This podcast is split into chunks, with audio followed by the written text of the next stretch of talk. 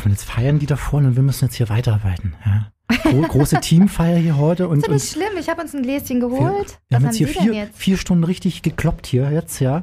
Und jetzt müssen wir hier noch weitermachen, Frau Hoffmann. Das Ich ist habe jetzt gar keine das ist Lust tragisch. Wir gehen doch gleich dazu. Auf was haben Sie keine Lust, davor zu gehen? Wissen Sie das was? ist doch nur was zu essen. Wir kommen da schon noch dran. Wir haben ja heute große Teamfeier, aber ich sag's euch ganz ehrlich, ich kenne da niemanden mehr von diesen Leuten. wer ist das? Vor allem, wer war dieser Typ mit den grauen Haaren gerade? wer war das denn? Die haben sich alle so verändert, das war unser Chef. Das- die haben sich alle verändert über das Homeoffice. Die haben wir nicht mehr gesehen. Der mit dem grauen Kopf war Jetzt unser sind die Chef. alle hier. Das war unser Chef. Das war nicht der Hausmeister, Herr Ach, Kollmann. scheiße. Hoffmann und Kollmann. Völlig überzogen. Der Podcast. Oh Gott, ich habe glaube ich gefragt, ob wir noch Klorollen haben. Frau Hoffmann, ich habe mich schon wieder reingeritten hier. Gut, dass Ach, der so Mensch. lieb ist. Denn falls ihr heute unsere Radio schon nicht gehört habt, äh, wir mussten heute aus dem, aus dem Sendestudio einsenden, also nichts mit Wohnzimmer und gemütlich, sondern hier richtig, äh, richtig rackern vier Stunden, ja, im Stehen teilweise auch, ja. Ja.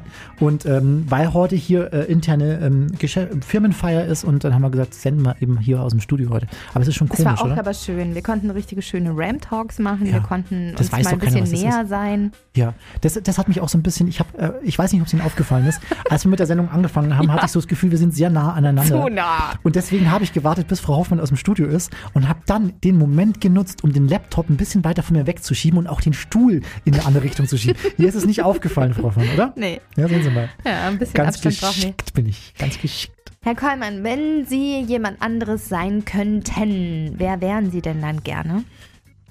Auf jeden Fall nicht Sie, Frau Hoffmann, weil, pff, Was denn, mein Leben ist doch toll. ja. Frau Hoffmann, ihr, Wirklich? ihr ich kann mir gerade kein besseres vorstellen. Frau Hoffmann, ihr Leben wird erst toller, ja? Ja? Weil ich habe sie ja in verschiedene Sachen reingeritten in den letzten Oh Jahren. ja? mein Gott, ja. Ich habe sie reingeritten in diese Radioshow, in den Podcast, in die gute Nachtgeschichten, die wir jetzt noch Mhm. Ja. produzieren. Und jetzt habe ich sie in ein neues Projekt reingeritten Mhm. und zwar in das Hoffmann und Kollmann Mhm. Weil ich gesagt habe, die Clubs in Bayern dürfen wieder aufmachen unter, unter 3G-Regeln. Äh, Ich möchte mal wieder auflegen und ähm, ich Hat würde er gerne gesagt, so ein Huni am Abend. ich habe gesagt, ich würd- DJ-Team. ich hab gesagt, ich würde Frau Hoffmann gerne mitnehmen, ja, und äh, da ein Teacher-Team draus machen. Frau Hoffmann darf so ein bisschen Nebelmaschine bedienen und ähm, habe dann in der Sendung dazu aufgerufen, hey, Meldet liebe, euch. liebe Clubs, wir kommen euch auch gagenmäßig entgegen, ja, ihr habt ja gelitten die letzten Monate. Ich lege auch für einen Huni auf, ja. Hat Frau Hoffmann Der Herr erstmal Kollmann hat's halt, ne? Im Gegensatz zu Ja. mir. Der muss ja halt nicht 40 Kinder und, und 30 Hauskatzen. Davon wusste ich nichts. ja, deswegen Ja. habe ich gesagt, die, die Clubs hatten es eh schwer genug. Wir kommen den Clubs entgegen. Wir machen einfach ein Sümmchen von 200 Euro aus. Ja, Ja, hat Und- sich auch gleich jemand gemeldet. ja es haben sich mehrere Leute ich hätte es auch gemeldet. gemacht. An eurer Stelle, haben- selbstverständlich. Der Michael hat sich gemeldet, zum Beispiel vom äh, Spektrum Club in Augsburg. Der hat gleich geschrieben: Hallo, ihr beiden, ihr seid gebucht. Grüße, Michael.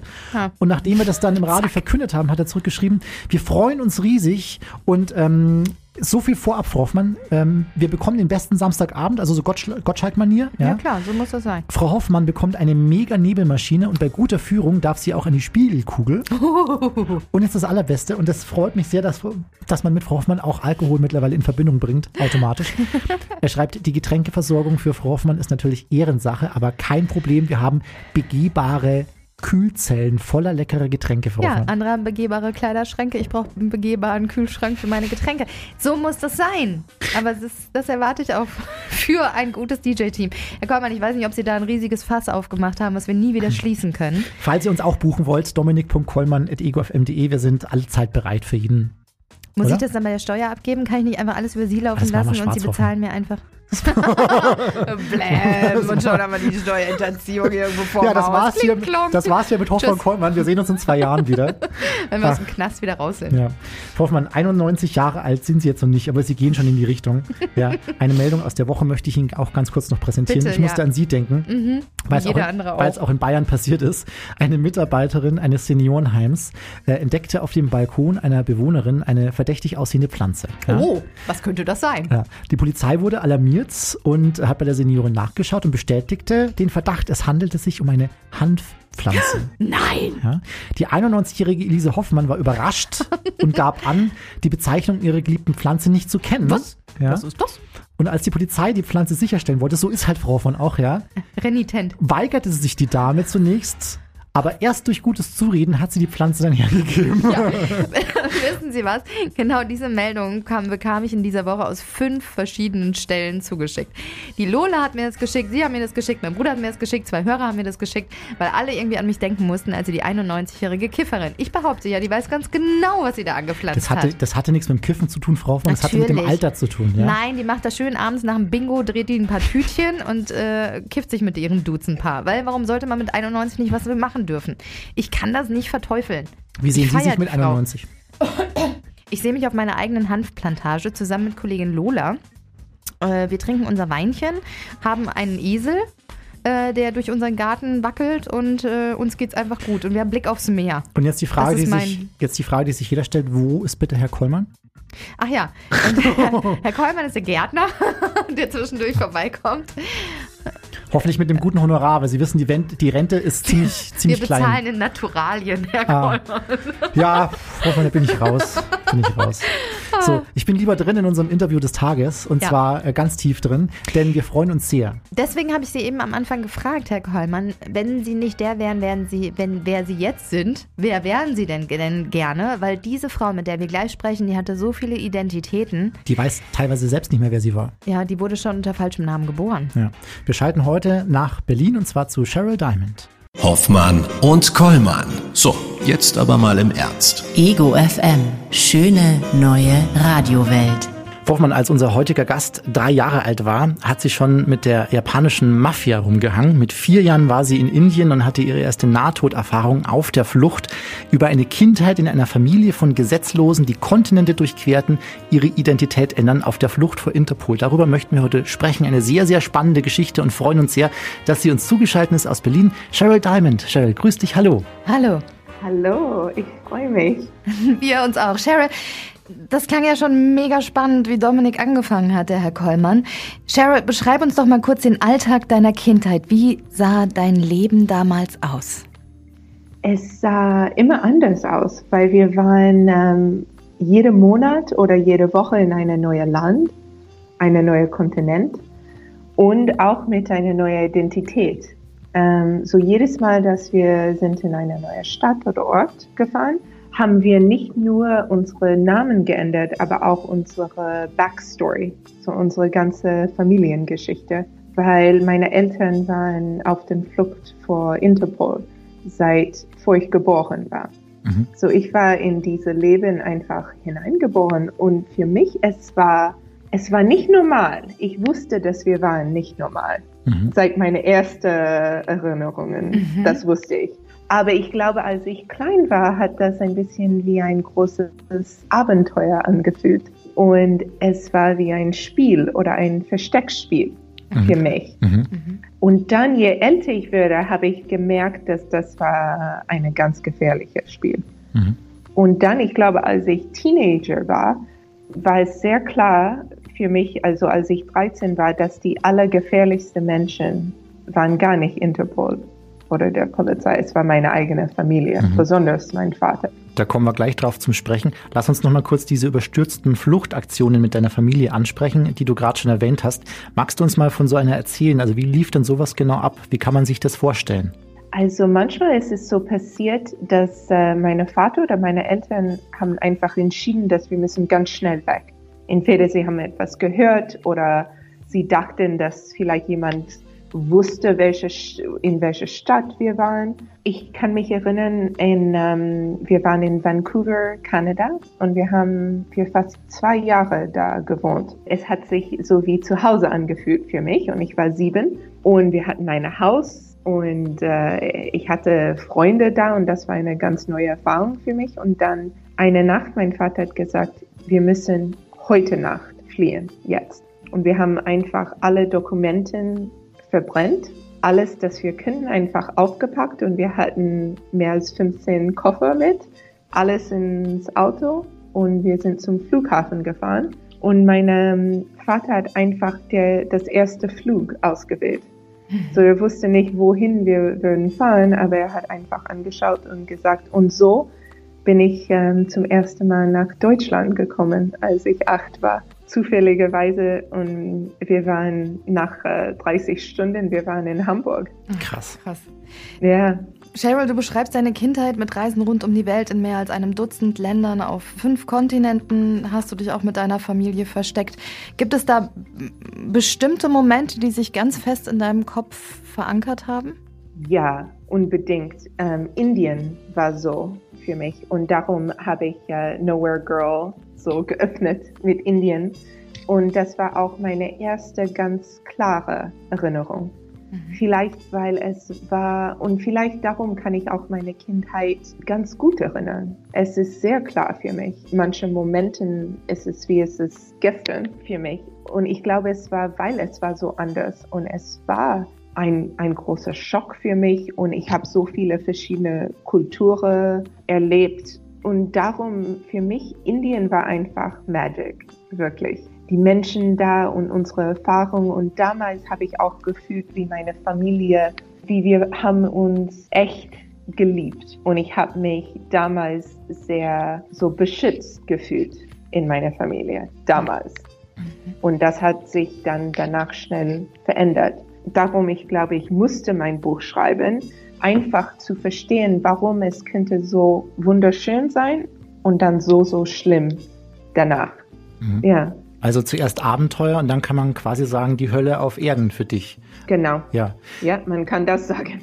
Nowhere Girl, dein Buch hast du gerade eben angesprochen, da sprechen wir auch gleich noch ganz ausführlich drüber. In diesem Buch schlüsselst du mal deine Jahre auf der Flucht ganz genau auf. Und äh, wir haben gerade schon gehört, äh, unter anderem Indien, du warst aber auch in Australien, in Kanada, in Zypern. Ihm auch vorhin gehört, Papa hat einfach einen Flug ausgesucht, der gerade geht, egal wohin, so, so klang das jetzt für mich. Du kamst auch nach Deutschland ja. mit acht und neun unter anderem nach Heidelberg und nach Frankfurt. Erzähl uns doch mal, wie lief denn so eine Flucht von, von dem einen ins, ins andere Land genau ab? Was war die Challenge dahinter? Also wie, wie, wie kann man sich das vorstellen? Was wir haben erlebt, ist, dass wir haben Pässe gefalscht, oder meine Eltern haben Pässe gefalscht, in, auch aus Brasilien. Ähm, und das haben sie zuerst gemacht, ein Jahr vor ich geboren war. Und dann, ich war geboren unter einer falschen Identität, weil sie haben diese falsche brasilianische Name auf meine Geburtsurkunde gestellt. Wie hieß der, der Name? Harbhajan Khalsa Nanak war hm. meine, ist meine echte Name. Es ist ein indisches Name. Es bedeutet ähm, Gottes Lied in Sanskrit. Meine Eltern haben ihre falschen Namen auf diese Geburtsurkunde gestellt. Und das war ein Riesenproblem für mich, äh, als ich erwachsen war und als ich habe entschieden, weg von meinem Vater zu fliehen mit meiner Mutter. Dann habe ich herausgefunden, dass eigentlich ich war ein äh, Geist. Ich war illegal in jedes Land und ich hatte kein Recht, Mensch zu sein. Ich hatte gar kein Recht überall. Und natürlich, ich wusste, dass ich viele Probleme haben, ähm, wenn ich wollte von meinem Vater fliehen, aber ich wusste nicht, dass es wird sechs Jahre dauern und bis zum Supreme Court of Luxemburg gehen. Und sie haben eigentlich die Gesetz in Luxemburg verändert mhm. wegen meiner Geschichte. Mhm. Weil es war die einzige und erste es existiert nicht eine Geschichte wie meine. Cheryl, du hast auch etliche Verhöre über dich ergehen lassen müssen und dabei hast du auch gelernt, was wichtig ist, um einen solchen Stand zu halten. In welchem Alter war das und was hast du da gelernt? Also mein Vater hat mit mir angefangen, ich glaube, als ich vier war schon, beigebracht, wie man kann ein äh, Verhör überleben, ohne etwas zu sagen und besonders ohne etwas unsere, über unsere Familie zu erzählen. Das heißt, wenn eine mit der, der Papa mit der Tochter normalerweise Ball spielen sollte oder mit ihr ins ja. Schwimmbad, hast du gelernt, wie man Verhören standhält. Genau, so war es. Ja, äh, es war eine sehr außergewöhnliche Kindheit, auch ganz von Anfang an. Und aber dann, also es war nicht so intensiv, als ich vier oder fünf war, weil ich so klein war, aber ich kann mich erinnern, dass ich habe oft angefangen zu weinen, weil es war für mich so komisch, dass er hat diese Rolle genommen wie ein Interpol-Agent. Mhm. Und er hat mich äh, interrogiert und gesagt, wie heißen deine Eltern, von wo kommst du, wo warst du vor diesem Land und alle diese Fragen. Und für mich, es war als Kind, es war schwer zu erinnern, dass er, er hat eine Rolle mit mir gespielt. Mhm. Weil ich, ich habe gedacht, oh mein Gott, mein Vater ist böse auf mich, mhm. weil er war, er war wie ein Schauspieler in dieser Rolle. reingegangen. So es, es war auch, ich kann mich erinnern, dass es hat, es war ein Schock. Und dann ist er viel mehr intensiv geworden mit meinem Training, als ich acht, neun und zehn war. Und es war ein bisschen, ich, ich kann nicht, es nicht anders erklären, als zu sagen, dass es war wie ein Training, ein Secret Agent zu sein. Aber das fängt nicht an, wenn du Teenager bist oder 20, ganz vom Anfang an, so von drei Jahre alt an war ich trainiert, Sachen zu merken, dass andere Menschen merken einfach nicht. Und es geht so bis heute, dass ich habe so eine Intuition, ganz starke Intuition, dass wenn ich eine Person kennenlerne, ich kann so viel einschätzen, schon ganz von Anfang an. Und ich sehe auch viel mehr von meiner Umgebung und merke kleine Sachen. So ist es immer noch da. Und, und ich, äh, ich bin sicher, dass das wird nie weggehen. Es ist ein bisschen, weil wenn man diese Training bekommt von klein an, dann bist du immer so super wach. Du bist einfach anders. Mhm. Du siehst mehr. Was, was ja auch was Positives eigentlich sein kann, ne? Menschen relativ schnell einschätzen zu können. Genau, es kann positiv sein. Es hat einfach sehr viele Jahre gedauert, bis es ist positiv geworden, weil vorher ich hatte einfach so viel Angst von anderen Menschen, von, von dieser Welt und ich habe mich wirklich gedrückt, einfach mit Menschen zu sprechen zu können. Mhm. Das ist, und meine erste Freundschaft war hier in Berlin, als ich 26 war und das war meine erste Freundkreise und ich kann mich erinnern, wie schwer das war für mich, einfach andere Menschen zu trauen und zu trauen, dass sie haben mich weil sie, sie haben nichts von mir erwartet. Sie wollten nichts von mir. Sie mhm. wollten einfach befreundet sein und das könnte ich nicht verstehen. Mhm. Weil Liebe war immer so sehr schwer zu erreichen in meiner Familie und auch nicht echt oder ernst. So ja, meine Freunde haben das geändert. Cheryl, äh, ist es denn so gewesen, dass dein Vater, dass sich deine Eltern ähm, ein Verständnis dir gegeben haben von Gut und Böse? Wir sind die Guten, das sind die Bösen? Oder wie bist du damit dann klargekommen oder groß geworden? Mit welchem Verständnis? Ja, genau, mit diesem Verständnis. Und aber es war auch interessant, weil es war nicht genau, wir sind die Gute und die sind die Böse. Es war mehr, was mein Vater hat beigebracht, wir sind die Coole. Wir sind immer einen Schritt nach vorne. Ah, okay vor Interpol, vor alle diese Menschen. Und wir müssen immer super wach sein, super intelligent. Wir müssen niemals so ganz tief atmen oder relaxed zu sein. Auch nicht für einen Tag. Er hat immer gesagt, das ist, wenn du würdest sterben, wenn du oh. relaxed bist. Ja. So bin ich aufgewachsen und darum war es sehr, sehr schwer für mich, auch einfach zu lernen, wie zu leben ohne diese Panik, weil ich habe gar nichts anderes gekannt. Ich dachte, das war, wie unsere Welt ist. Mhm. mhm. Und es hat äh, sehr viel, äh, weil es ist lustig, dass für andere Menschen es ist ziemlich einfach, so Freundschaft aufzubauen oder das ist etwas normal. Für mich, das war meine allergrößte, so es war wie ein Gefähr. Viele Hörerinnen und Hörer von uns ähm, hören jetzt gespannt zu und fragen sich, ja, aber wieso sind sie denn jedes Mal geflohen? Wieso waren sie denn ständig auf der Flucht? Was waren das denn für Lebenslügen, die deine Eltern vor dir verborgen haben? Also, es ist angefangen so, ein bisschen mehr als ein Jahr vor ich geboren war, hat mein Vater zwei Millionen Dollar gestohlen von seinem Investmentfund der Bahamas. Das ist eine riesengroße Geschichte, aber es ist, weil meine Mutters Vater so mein Großvater, war mit der Geheimpolizei von Luxemburg und er hat meine Mutter und meinen Vater gejägert für über 30 Jahre. Ach. Und, oh ja, und er war, meine Vater und meine Mutters Vater, so meine Großvater, waren eigentlich sehr ähnlich. Aber äh, meine Mutter hat das nicht am Anfang gemerkt. Und äh, dann sie hatte ein Kind, ich mit meinem Vater. Und dann für 20 Jahre, äh, 24 Jahre ist es so weitergegangen.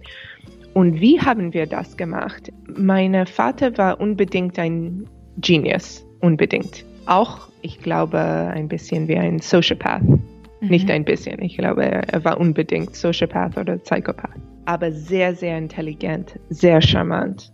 Und meine Mutter spricht sechs Sprachen. So, es war eine ganz, und sie ist auch eine starke, intelligente Frau, aber sie ist eine sehr gute Person, so total anders. Und meine, mhm. meine Mutter und ich sind äh, immer noch ganz eng. so sie waren ein ganz gutes Team. Und dann ähm, ich und meine Halbbruder und Halbschwester, wir waren so gut trainiert, dass wir haben fast keine Fehler gemacht. Ich, ich habe fast nie meinen neuen Namen vergessen, weil ich habe das geübt jeden Morgen, bevor ich ins Kunstturnenstudio gegangen bin oder vor Frühstück habe ich gedacht, okay, was ist mein Name? Was ist meine Geschichte hier in dieser Stadt? So, es war fast automatisch für mich. Mhm. Wie, wie eine Schauspielerin, mhm. die ihre Rolle übt, ne? Eigentlich quasi jedes Mal aufs Neue. Ja. Das Drehbuch. Vielleicht. Äh, ja, ja und, und, was lustig ist, weißt du, ist ganz komisch, aber ich habe kein Talent als Schauspielerin. ja, wirklich. Und, und das ist, ich glaube, am einen Punkt habe ich entschieden, dass, nee, ich würde mich selbst sein, egal was mein Name ist. Mhm. und das war eine sehr wichtige Entscheidung. Mhm. Jetzt hast du eben Kunstturnen angesprochen. Gab es denn dann trotzdem irgendwo noch so ein bisschen Normalität in deinem Alltag? Bist du zur Schule gegangen oder gab's das, war das dann auch, äh, weiß ich nicht, äh, Privatunterricht bei deinen Eltern? Weil ganz ehrlich, dann wärst du ja noch öfter aufgeflogen. Da war keine Normalität. Das äh, gibt es gar keine Normalität in meinem Buch, das kann ich versprechen. Nee, ich war nie in die Schule. Einmal ganz kurz, als ich zwölf war, aber sehr, sehr kurz. Ich habe immer Sch Schule zu Hause gemacht mit meinen Eltern und dann, als ich 13 war, dann ist etwas sehr, sehr schlimm passiert in meiner Familie zu meinem Bruder. Meine Mutter war total kaputt danach. Danach habe ich gar keine Schule gemacht. So seit 13 habe ich alles selbst gelernt von Büchern. Ich war immer in ähm, ins Bibliothek und habe verschiedene Buche, Bücher rausgenommen und dann, als ich habe angefangen zu arbeiten in New York, als ich äh, 16 war, habe ich das weitergemacht. Ich habe fast manchmal drei oder vier Bücher jede Woche gelesen. Mhm.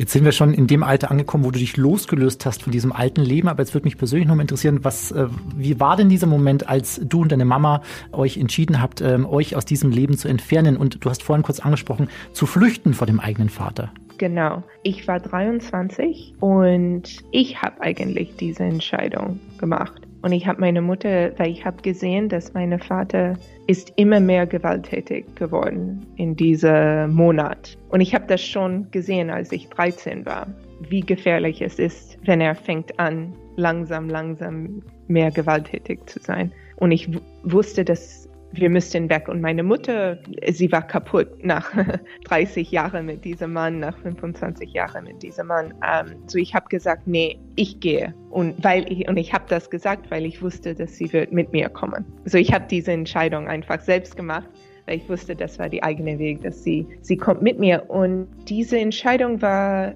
natürlich die, ich muss sagen, die allergrößte und allerschwerste Entscheidung von meinem Leben. Und ich hatte viele von den Momenten, aber das war die allerschwerste, weil ich habe mich angefühlt, wie ich würde meine eigene Identität verlieren ohne meinen Vater oder ohne meine Familie, weil ich habe schon meine beiden Geschwister verloren davor. Und ich hatte nur meine Mama und Papa dabei. Und das war die Entscheidung, dass es wäre besser, frei zu sein, auch nur für eine kurze Zeit, als weiter so zu leben. Mhm. Es wäre besser, mich selbst zu sein, auch wenn es wäre nur für eine Woche oder eine paar Wochen. Und Gott sei Dank, ich habe das geschafft, dass wir haben es geschafft, weg von ihm zu gehen, ohne dass er hat das sofort gemerkt. Jetzt ist ziemlich viele Jahre, dass ich ich bin frei und äh, das war das war die allerbeste Entscheidung von meinem Leben. Mhm. Also man kann sagen, ein sehr guter Schachzug, den du da gemacht hast. In deinem Buch schreibst du auch über Schachzüge. Du schreibst, manche Menschen glauben, das Leben sei ein Schachspiel, bei dem jeder Schachzug über das eigene Schicksal bestimmt und man selbst entscheidet sich für eine Strategie. Aber was, wenn bereits alles entschieden ist? Denkst du heute immer noch so drüber? Ja, ich denke über meine Kindheit und die erste so 25 Jahre von meinem Leben. Ja, es war schon alles entschieden. Mein Schicksal war schon da das könnte man nicht ändern oder so, so sah es aus. Aber auch ein Grund, warum ich habe mein Buch geschrieben, ist, dass ich glaube, wir können ein, unser Schicksal ändern. Ich weiß, dass wir können das machen, weil ich habe es gemacht. Und ich kenne andere Menschen, die hatten auch sehr schlimme Kindheit. Und sie haben eine, danach ein gutes Leben aufgebaut. Das, das war gar nicht einfach und es hat Jahre gedauert. Auch für mich emotionell raus von dieser Panik zu kommen, hat Jahre gedauert und viel, viel Arbeit. Und auch ich glaube, mein Nowhere Girl hat viel geholfen, weil es war wie ein bisschen wie Otto-Therapie für mich. Mhm. Meine, einfach meine Stimme zu finden, weil ich dürfte keine Stimme haben, als ich Kind war. Mhm. Und darum ist es auch super, super schön für mich. Aber so ganz tief, ein ganz tiefe, gute Gefühl, mein Buch zu sehen. Ich habe es äh, in Deutsch für das erste Mal gestern gesehen. Und es war sehr emotionell zu, zu wissen, dass eigentlich meine Geschichte da ist. Es ist nicht mehr ein Geheimnis. Und ich habe letzte Woche mit meiner Mutter gesprochen und sie hat dieselbe Sache gesagt, weil sie hat mein Buch in Englisch ganz, ganz langsam gelesen über diese Monate. Und sie hat gesagt, wir beide endlich haben eine Stimme. Jetzt weiß ich nicht Ja. genau, ob man spoil, äh, ob wir spoilern und ich bin noch nicht so weit gekommen bei dir im Buch. Erfahren wir im Buch, was mit deinem Vater jetzt passiert ist? Ja, soll ich sagen? Also wir können das. Gerne, bitte. Auch, ja, ja, ja. Weil da gibt, das Buch ist so eine große Geschichte. Ich kann dir ein bisschen erzählen, ohne Zweifeln. So mit meinem Vater habe ich gar keinen Kontakt seit zehn Jahren. Seit meine Mutter und ich sind ähm, geflüchtet. Niemand weiß, wo er ist. Auch nicht Interpol, auch nicht der Polizei. Niemand. Hast du Angst, dass er irgendwann Oh. mal vor dir steht? Genau. Das war eine große Frage. Eine sehr große Frage für mich, auch vor ich angefangen habe, mein Buch zu schreiben. Viele von meinen Freunden haben mit mir gesprochen und sie haben gesagt, bist du sicher, dass du möchtest das machen? Mhm. Weil jetzt weiß er nicht, wo du bist und wenn du dieses Buch veröffentlicht, wie jeder weiß jetzt, dass ich wohne in Rom und es ist, es ist nicht mehr so schwer, mich zu finden. Es ist überall. Und ich habe genau dieselbe Entscheidung gemacht, bevor ich mit meiner Mutter geflüchtet bin. Und das war, es ist besser, einmal die Wahrheit zu sagen. Ich werde das nie bereuen, auch, auch wenn etwas passiert. Ich habe schon viele, so viele Sachen in meinem Leben überlebt Mhm. und ich habe einmal meinen Vater überlebt. Ich denke nicht dran. Ich weiß, dass es ist eine Möglichkeit, dass er mich findet oder dass er versucht, etwas zu machen gegen mir. Aber vielleicht das ist so eine ähm, Advantage von ein, ein Leben wie meine, ist, dass manchmal habe ich Anxiety, Mhm. aber ich habe fast niemals Angst. Okay. Mhm. Wurdest du im Ja. Nachhinein noch mal verhört? Ist Interpol noch mal auf dich zugekommen, um herauszufinden, wo dein Vater ist? So, das ist mir in Luxemburg passiert, als ich war 24 und ich habe versucht, meine erste echte Pass zu bekommen. Das ist warum es hat sechs Jahre gedauert. Das ist warum sie haben die Gesetze in Luxemburg verändert. So, das war wie ein sechs Jahre lang Verhör. Das, äh, ja, das war sehr schlimm. Jetzt stell dir mal vor, Cheryl, wir könnten gemeinsam mal zurückreisen in deine Vergangenheit äh, und du würdest auf dein jüngeres Ich treffen. Was für einen Rat würdest du heute deinem jüngeren Ich geben? Oh mein Gott. Weißt du, ich habe dran gedacht, weil das erste Mal, dass ich habe mein Buch gesehen in Englisch. Das erste Mal, dass ich hatte es in meine Hände, habe ich das geöffnet und da gibt's am ersten Seite auch hier in die deutsche Version, da gibt's eine Foto von mich, als ich drei war. Und es war die erste Foto von mich in einer falsche Pass, in einer falsche brasilianische Pass. Und das steht ga ganz am Anfang vom Buch. Und ich habe diese kleine Kind angeschaut und wir sehen immer noch ähnlich aus. Du kannst sehen, dass es war ich. Und es ist mir klar geworden, dass da, ich könnte nichts sagen. Da gibt's keine Beratung, da gibt's, es wird einfach so schwer sein für diese, für mich als Kind, dass da gibt's, man musste das einfach überleben. Mhm. Da gibt's nichts zu sagen, sondern dass irgendwann nach vielen Jahren wird es okay sein. Mhm. Glaub mich. Mhm. Aber es wird sehr lang dauern. Mhm. Cheryl, auch ganz vorne in deinem Buch heißt es, dieses Buch ist allen Außenseitern gewidmet. Was sollen deine Leser aus Nowhere Girl mitnehmen? Also ich hoffe, dass sie verstehen, dass sie sind niemals alleine. Ja, das war mein großes Ziel mit diesem Buch, weil ich glaube, ich habe mich immer sehr anders gefühlt und ich war sehr anders, aber ähm, ich hatte diese ganz tiefe Gefühl von Einsamkeit. Ich dachte, dass ich könnte nie wirklich in diese Welt leben mit anderen Menschen, dass ich würde immer alleine sein, immer zur Seite sein immer so ein Outlaw-Gangster. Und das hat mich wahnsinnig viel wehgetan, weil ich mag andere Menschen so. Ich bin sehr social und das ist ein sehr wichtiges, wichtiges Stück von meinem Leben, meiner Beziehungen mit meinen Freunden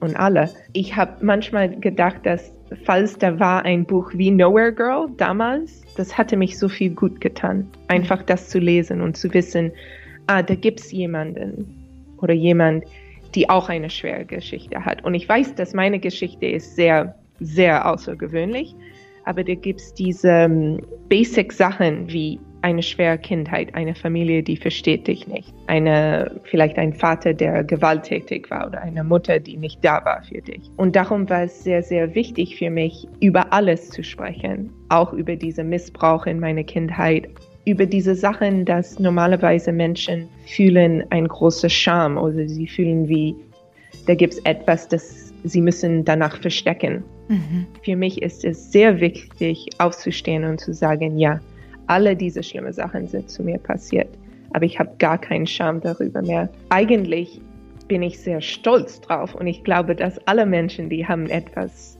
schwer überlebt, sollen keinen Scham fühlen. Sie sollten sich wirklich stolz fühlen, dass wir waren stark genug. Mhm. Wir waren stark genug, das zu überleben. Es ist eigentlich eine ganz mutige Schritt, mhm. zu sagen, sich zu öffnen und du musst nicht ein Buch schreiben, aber weißt du, so mit anderen Menschen zu sprechen und ganz ernst zu sein. Ich habe das überlebt. Und als ich habe das angefangen in Berlin mit meiner ersten Freundkreise, habe ich gemerkt, wie viele Geschichten andere Menschen haben. Nicht wie meine, aber ähnlich oder und sie haben mich total verstanden. Sie war, äh, es war ein Schock, weil sie haben gesagt, was für eine Geschichte, was für eine riesengroße Geschichte. Aber sie haben mich trotzdem verstanden. Ja, genau. Und darum wollte ich schreiben, dieses Buch schreiben. Einfach zu sagen, du bist nie alleine und da gibt es immer Zeit, dein Leben zu ändern. Zu, zudem ist dieses Buch auch unfassbar spannend. Es liest sich fast wie ein Thriller, der irgendwann auch mal Potenzial hätte, verfilmt zu werden. Vielleicht wird das auch irgendwann mal der Fall sein. Ich wünsche es dir zumindest, weil äh, dadurch ja, ja, diese Geschichte noch. Interesse bekommen. Okay, ah, gut, ja. habe ich mir schon gedacht. Cheryl, wir haben ähm, immer eine letzte Frage zum Schluss unseres Interviews und die möchten wir auch dir heute mal stellen. Was bedeutet für dich persönlich Glück? Äh, frei zu sein. Ja. Die Möglichkeit zu haben, frei zu sein. Ja. Und das wünschen wir dir auch für die Zukunft nach dem spannenden Leben, was du in deinen jungen Jahren schon hinter dir hast. Wahnsinn. Also wir können es jedem nur empfehlen. Danke. Nowhere Girl von Cheryl Diamond. Cheryl, vielen herzlichen Dank, dass du die Zeit für uns gehabt hast. Danke sehr. Hoffmann und Kollmann. So, jetzt aber mal im Ernst. Ego FM. Schöne neue Radiowelt. Das ist doch krasser gewesen als Catch Me If You Can. Krass. Ich glaube auch, und das hat sie auch bestätigt, äh, ähm, es ist ja eine filmreiche Geschichte, die sie da erzählt, eine Filmreife. Ich glaube, dass das bald auch im Kino laufen wird. Auf was, jeden Fall. was würden Sie sagen, Haupt, Hauptdarstellerin für Sie? Wer würde Kate Blanchett vielleicht oder? Oder vielleicht. Äh, nee, nicht Kate Blanchett. Ne? Nein, nein, nein, nein, nein. Oder. Ähm, äh, Angelina Jolie. Echt? Ja. Wird das passen? Mhm, ja? Auf jeden Fall. Oder ich halt. Und ich bin der Interpol-Beamte. Also ich würde jetzt auch nicht Nein sagen. Ja? Ich bin der Interpol-Beamte, Frau. Ja? Catch me if you can. Irre, oder? Cheryl Diamond. Ja. Äh, ihr müsst das Buch, also ihr müsst, ich, ich sage immer, ihr müsst, ihr müsst gar nichts, ja. Aber das Buch zu lesen macht schon Freude und das ist mega spannend. Ich meine, die Frau ist gerade mal weiß ich nicht, wie viele Jahre alt und hat seit ihrer Geburt eigentlich schon. Mehr erlebt als wir in unserem ganzen Leben ja, zusammen genau. wahrscheinlich, ne? Ja. ja. Krasse Geschichte. Schön. Vielen Krass. Dank auf jeden Fall dafür. So. So, Frau Hoffmann. Wir haben noch ein bisschen was vor uns. Wir müssen hier noch Mitarbeiter feiern. Ja. Das also, auch. Und wir haben ja auch noch eine Geschichte. Unsere gute Nachtgeschichte. Und falls ihr euch jetzt ja, sagt, boah, da freue ich mich jetzt aber drauf, ja, dann müssen wir euch leider enttäuschen, denn die Was? gute Nachtgeschichte wird es ab sofort hier im Podcast an der Stelle nicht mehr geben. Ah ja, stimmt, die haben wir outgesourced. Die haben wir outgesourced, weil der Verkauf ein bisschen Geld mitmachen will. Ja, deswegen haben wir gesagt, machen wir, machen wir da was extra draus. Die wird verkauft? Ja, vielleicht an so, wen? Weiß nicht, an so einen Matratzenhersteller oder so vielleicht. Hm. Ja, mal gucken. Wir ah. sind nur auf der Suche. Wir sind, also wenn ihr unseren unsere gute Nachtgeschichte. Wenn ihr die vielleicht unterstützen wollt, dann könnt ihr euch gerne melden, aber bei uns persönlich. Bei uns. Wir übergehen das mit dem ja, Verkauf. Und wir machen das auch alles schwarz. ja. Die gute Nachtgeschichte von Hoffmann, die gute Nachtgeschichte von Hoffmann und Kollmann. Teil 3 gibt es ähm, im Laufe des Wochenendes dann äh, auch in der Igor Mediathek und überall dort, wo es Podcasts gibt. Und zwar pünktlich, also gut passend zu unserem Thema der Woche. Wir hatten ja die Glückswoche bei Ego FM. Das, oh, das war eine schöne Woche. ja, das werden wir, deswegen habe ich für uns. glücklich berauscht. deswegen, das liegt aber am Alkohol. Ah. Deswegen werden wir äh, Hans im Glück werden wir performen, Herr Kollmann, habe ich rausgesucht. Hans im Glück. Die Geschichte Hans im Glück. Mhm. Schön. Aber ich habe sie ein bisschen gekürzt an einigen Stellen. Ich weiß nicht, ob das. Ja, wahrscheinlich haben sie meine Parts rausgenommen. das war's für heute hier Ja. mit Folge, übrigens Folge 59 von Völlig überzogen. Alter Schwede. 59. Ich hätte uns hätte gar ich- nicht bei der 4 gesehen. Ja, der, der, die, die Folgen sind fast äh, schon so alt wie Frau Hoffmann selbst. Äh, nächste Woche dann Folge 60, Jubiläumsfolge, Frau Hoffmann. Mal gucken, mal gucken, wen wir uns da einladen nächste Ja. Woche. Ja, Ich freue mich drauf. So, tschüss, Herr Kollmann. Ich gehe jetzt zur Feier hier da draußen. ja, ja. Ähm, sagen Sie mir Vielleicht bitte bleibe ich auch einfach hier, weil die Musik so gut ist. Also, also der Mann mit den grauen Haaren ist der Chef. der und, Chef. und wer ist diese Frau, die so gut aussieht? Das ist mein Spiegelbild. Das waren Hoffmann und Kollmann. Völlig überzogen. Der Podcast. Die Radioshow dazu gibt's jeden Freitag von 16 bis 20 Uhr bei Ego FM. Schöne neue Radiowelt. Herr Kollmann, ich muss Sie enttäuschen, das Buffet ist schon leer. Wie? Ich hole Ihnen was zu trinken. Ach, das ist doch eine Sauerei. Bleib einfach hier. Ich fahre jetzt noch zum Mickey. Sie können gar nicht mehr fahren.